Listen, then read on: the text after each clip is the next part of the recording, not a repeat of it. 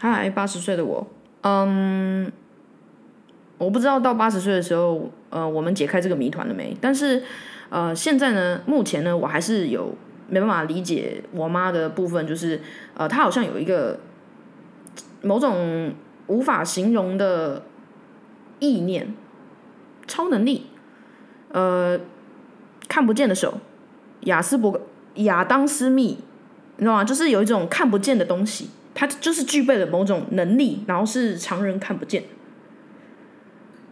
在我国高中时期，我不知道你还记不记得，呃，我爸跟我妈就是刚吵完架，sorry，就是也就是你爸跟你妈啦，反正你爸跟你妈就吵完架了，这是每次出门前的例行公事，你懂的。爸爸气冲冲的甩上车门，准备热车。我很乖啊，我知道很多时候做人比做事重要，我就是闭嘴，坐在后座，乖乖巧巧的。你爸气扑扑的，低头看到饮料杯架里有一杯没有人要喝的饮料，碎念：“车子都不给钱保养，垃圾也不丢。”他右手厌恶的拎起饮料，左手死按着副驾的窗户开关，车子里响起尴尬的窗户收起咦一声，然后爸爸就生气的看准时机，就把饮料往副驾窗户砸去，这么近的距离哦，我我就觉得很奇怪。我妈的替身好像就是突然出现了，把爸爸想往外扔的饮料直接盖火锅打回车子里面，饮料泼的到处都是，顺便对我爸比了一个中指，然后就消失了。外面还突然轰一声开始下大雨，我跟爸爸呆坐在车里，一句话也没说，觉得这种事真的已经发生过不止一次了，我我无法控制的发抖。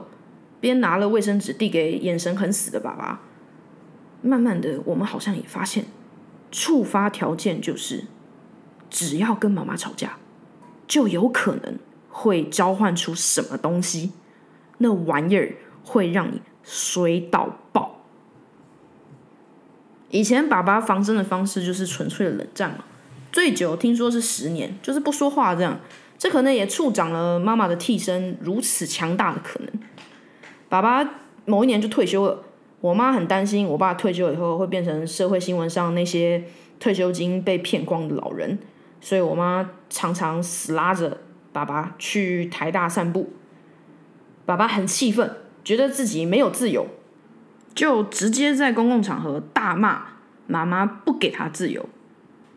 哦，哦 shit，哦 shit，我当时不在现场，但光听我妈讲。而且我妈是边笑边讲，我就快吓死了。最后他们还是骑上车准备回家，没想到一上车，我猜妈妈的替身就同时也出现了，双手往我爸头上安全帽太阳穴两边大力拍了一下，这样棒！一般人没戴安全帽被这样拍，应该会整个脑袋爆炸而死嘛。但我爸的安全帽就是挡掉了攻击，只是突然炸开而已。拴住护目镜的螺丝钉就是直接弹飞了，飞进地下水道，直接不见踪影。无助的护目镜就是怕掉到机车踏板上。妈妈说她当下笑到直接下车，爸爸就是难以置信，无法理解。妈妈跟我描述这一切时，笑得不得了，我则尴尬的陪笑。哈哈哈，对，好巧哦，好好笑哦。我视线飘忽，还好现在我很正常，不会没事跟我妈起冲突了，对吧？刚好对接就有一个安全帽店，对，就是这么巧。妈妈强忍笑意，看着爸爸蹲在路边摸自己的安全帽，爸爸生气的暴骂：“买买什么新安全帽？你少啰嗦！你以为我们这么有钱啊？有可以拴住这个护目镜的就可以了，买什么安全帽？”因为那个时候，呃，两老对于退休金的使用方式出现了很大的歧义，所以只要提到买东西，总会有一方直接崩溃给你看。啊，你就去问问看，就在对接啊，你干嘛？你去问一下嘛。妈妈也开始生气了，最后这两个人死推活拉，还是进到对接的安全帽店。没想到老板非常阿萨里，直接送螺丝钉给妈妈，爸爸就在门外，心不甘情不愿。妈妈得意洋洋的把螺丝钉塞到我爸手里，爸爸心情虽然好多了，开始蹲在路边把螺丝钉拴回去，但心里肯定很不爽。哎呦，他老婆又说对了，我就说吧，这里一定有啊，你为什么都不相信我啊？老妈逼问。听说爸爸一路上一句话都没说，就是安静的骑车回家，躲回自己的房间。接下来一天都没有下楼。好，接下来就要讲我的部分了。因为依全家单挑妈妈次数总排名来讲的话，第一名是我爸，第二名就是我本人喽。哦，最明显的例子就是，如果你忘记了，你就是看九十九集，我刚跟我妈吵完架，立马天外飞来一张一千八房单。啊，我知道这是我自己违规，但在那之前，我真的是刚跟我妈大吵完，嘿，一千八的罚单就飞过来了，哦，飞到我手里了，哦，跟我说 hello。我这边举个具体一点的例子好了，我小学很饿，无时无刻都是饿的。第一次看到家里客厅茶几上有白色的糖果，我看四下无人，摸了一下，包装纸稀稀疏疏的，我就更大胆的拿起来偷偷闻一下。啊，这好像是白巧克力吧？我又再次确认一下，真的没有任何人。我就快速的把一颗收进口袋，比平常还要更快的冲去搭公车上学。在公车上很紧张也很兴奋，糖果哎，赶忙剥开玻璃纸往嘴里送去。哦，舌头一接住这颗糖一咬，我感到强烈的恶心，直接吐回包装里。哦天哪，真是糟透了！到底谁会在巧克力里面包葡萄干啊？我觉得我被背叛。我们家从来没有出现过任何零食的，终于出现了。结果白巧克力里面竟然包的是大便，我这要怎么吃啊？我一整天都觉得自己很惨很糟糕。回到家更糟，妈妈早就在客厅等我了。你今天是不是有拿桌上的巧克力？我愣住，脑子里万马奔腾。这个女人怎么会知道？不可能啊！我不敢讲话，什么都没说，就发出了一些。嗯，好，嗯，嗯，嗯之类的声音。哎，老天爷就是要我知道，我昨晚数过巧克力球有几颗，原本有十二颗，今天早上我又看了一下，我不知道为什么，我就是想看，变十一颗了。你是不是你吃了巧克力？妈妈又追问。哦，真的是，哎，老天爷就是要我知道了。哦，就没想到数一下就就发现了，我数了两次，没想到我就是无聊数了。哦，是，所以是不是你拿的？我咽了咽口水，老天爷就是要让我知道这句话，从此就是我最痛恨的一句话。到底有什么问题？这就是一颗很烂的巧克力葡萄干，好吗？它就是在桌上了，我就是想吃，好吗？但我没想到我妈的替身把这个零食变这么难吃，还要来羞辱我的智商。谁会去算桌上有几颗巧克力球啊？我太太放过我吧，我就是想吃，好吗？你放过我，放过我好不好？我就是想吃，但我还是没有真的学乖。有一次妈妈煮宵夜给爸爸吃，我坐在旁边假装看电视，但其实是一直在想啊，水饺啊，好好啊，我也好想吃啊。可是妈妈说我不能吃宵夜，好羡慕哦，水饺哎，高丽菜、韭菜。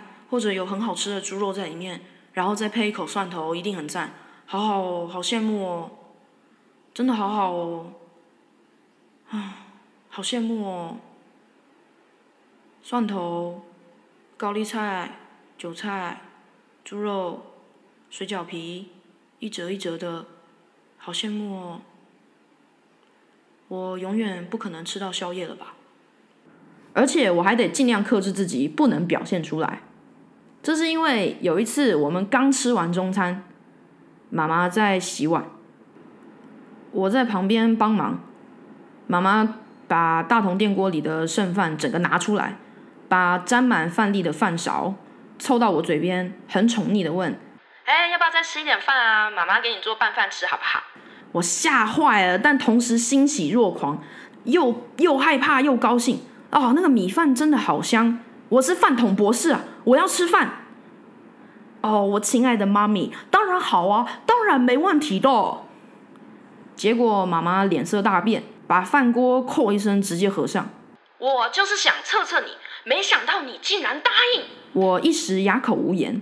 老实说，在那之后，我非常难相信人，除非是我靠自己拿到手的东西，不然别人主动问我要不要，不管我多想要，我都是直接拒绝的。谁都别想拿物质那一套伤害我。哎，我有你没有？哎，我有你没有？干你娘！我他妈自己搞得到！我当下恼羞的大喊：“我说好也只是在测试你啦！”然后内心非常难受，姿势丑陋，双手沾满泡沫的头也不回，大手大脚的跑走。回到水饺，我闭上眼睛，告诉自己冷静一点，不过就是个水饺。我听到我爸爱吃不吃的，这不懂食物有多珍贵的混蛋，我今天、明天、后天永远都要饿肚子。我满脑子里悲观的想到：为啥？很没理由，你妈要求的。哎，帮忙给爸爸盛碗水饺汤的水好不好啊？妈妈坐在一旁问道。我吓醒，连声说好，就去厨房给爸爸盛汤。但是我进到厨房时，低头一看，哇，有一颗水饺刚刚跳楼了，头破血流躺在地上。我心中有了强烈的冲动。全身发痒，因为我真的没做过这样的事，如此下贱的事，如果被发现，肯定会被骂的臭头，不可以，不可以。所以我跨过死掉还在冒烟的水饺，舀了一碗热汤，咽着口水，朝客厅问：“嗯，爸，你要加盐巴吗？”“哦，好啊，一点点就好。”“哦，我没在听哦，我一直在看地上那个摔倒的水饺，小声的附送：“好，好，对，好，嘿嘿，好。”然后我把汤端去给爸爸，爸妈此时都在看国家地理频道，没注意到我有多焦急。有水饺在地上，我妈也没有提这件事，她说不定根本不知道，不然她一定会马上收起来的。我整个人哦，被那个水饺铸成的强烈渴望焚烧，脚趾头都无法安分的待在地上。我好想要那颗水饺，煮好盛在碗里的，我也不想要了。我就想要那颗掉在地上死状凄惨的水饺，我对他的渴望可以超度他以为自己被世界抛弃的痛苦。我们天生该在一起，我们天生该在一起。我用力起身，快手快脚的去厨房假装要洗手。我妈妈真的不了解我，我这人没事不会洗手的。一开水龙头，我一鼓作气把地上破掉、病恹恹的水饺直接捞起来，一口送进我嘴里，没有嚼，我直接吞掉。它滑进我胃里，我全身的细胞都在欢腾，上下上下举国庆祝它的到来，但心脏很害怕，完蛋了，完蛋了！但是我吃到了，耶比！我水龙头关掉，感受水饺跟我体内水乳交融，慢条斯理的走回客厅。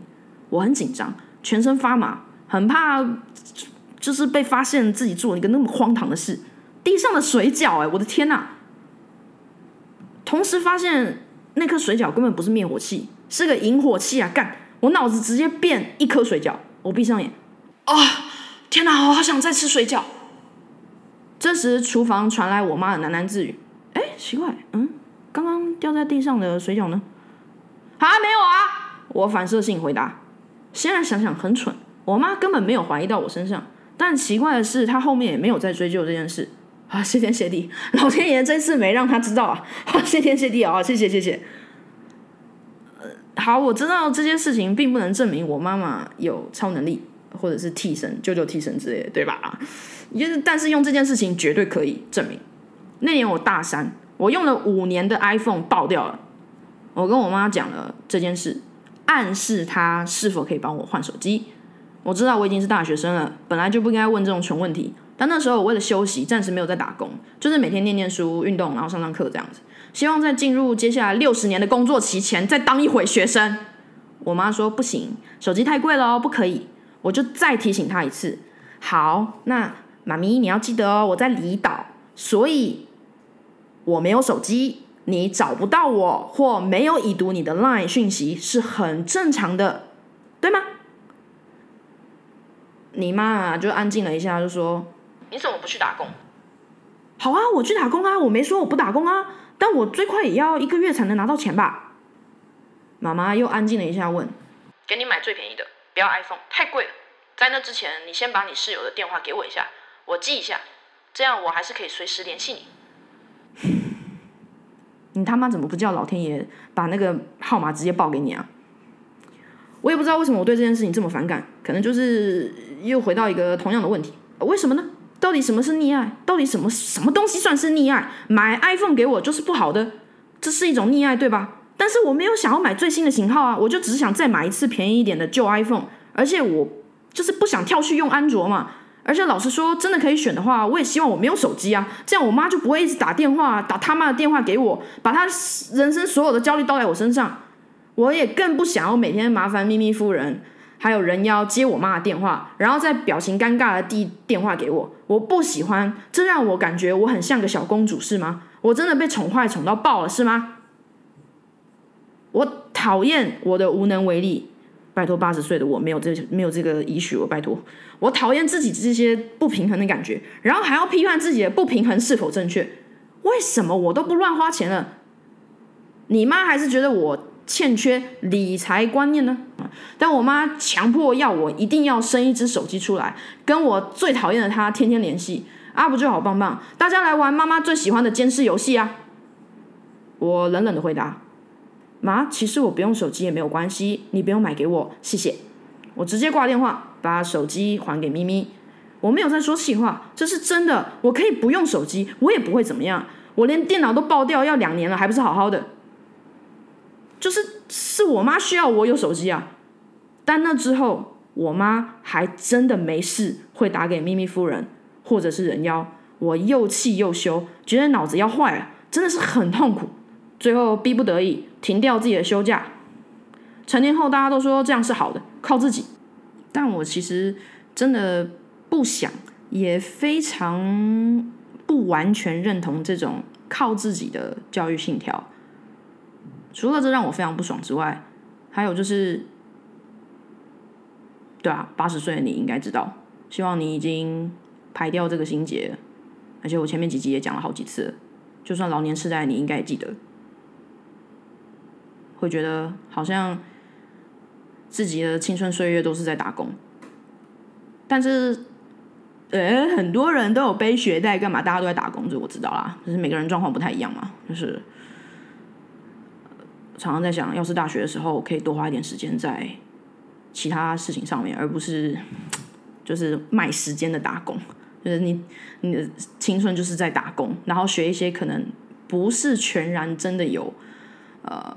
帮助的工，你就只是在打那个工，我就觉得有点可惜。我人生呃最精华就是脑子最能够理解新事物的时期，应该是大学吧。虽然也有人说，就是上了大学，你的脑子会就是智商水平会直线下降，但我不管啊，反正我就是觉得我大学的时候那样是好的。好，不管，反正有没有打工没打工都没关系，我现在很好，所以呢，呃，就不要再靠腰了，这样子。啊，我家就是。哎，家里有，但就是不给你，因为你被宠坏了。要刻苦铭心才是最好的，越苦对你人生越有帮助。妈妈的意思就是这样吗？不应该是这样的，人不应该过度投入痛苦。对吧？真的要有效率的使用自己的生活，分配自己的时间成本，那样才是正确的。但这些都没有正确答案，对吗？哈哈。最后一次咪咪手机带来的通话让我直接崩溃，我气到全身紧绷，无法思考。反正一定都是那些我刚刚讲的那些东西啊，就是都是老问题。我的状况，精神状况是直接上升到说，就算我妈是完全正确的，我也完全不想听的那个那个警戒。所以我什么都没带，冲出去直接骑上查查，一路速度正常哦，真的很正常，但脑子空白的骑着车。我喜欢可以让我。快速移动的东西，我会忘记很多不愉快。我看到十字路口绿灯亮起，我慢慢起步，一心想去海边看看海，接受现实。然后我就被突如其来的违规大货车撞飞了，脚上、手上全是血，安全帽侧面全花。我躺在地上，意识很清楚，看着漂亮的天空，心想：啊，为什么不再撞用力点？啊我缓缓闭上眼，听到救护车逼近，我就在心里想。再用力点啊！我明天就不用打工了。我不知感恩的心想。声音飘远。哎，你有没有听到？我听到了。我猜那个是我妈替身在笑的声音。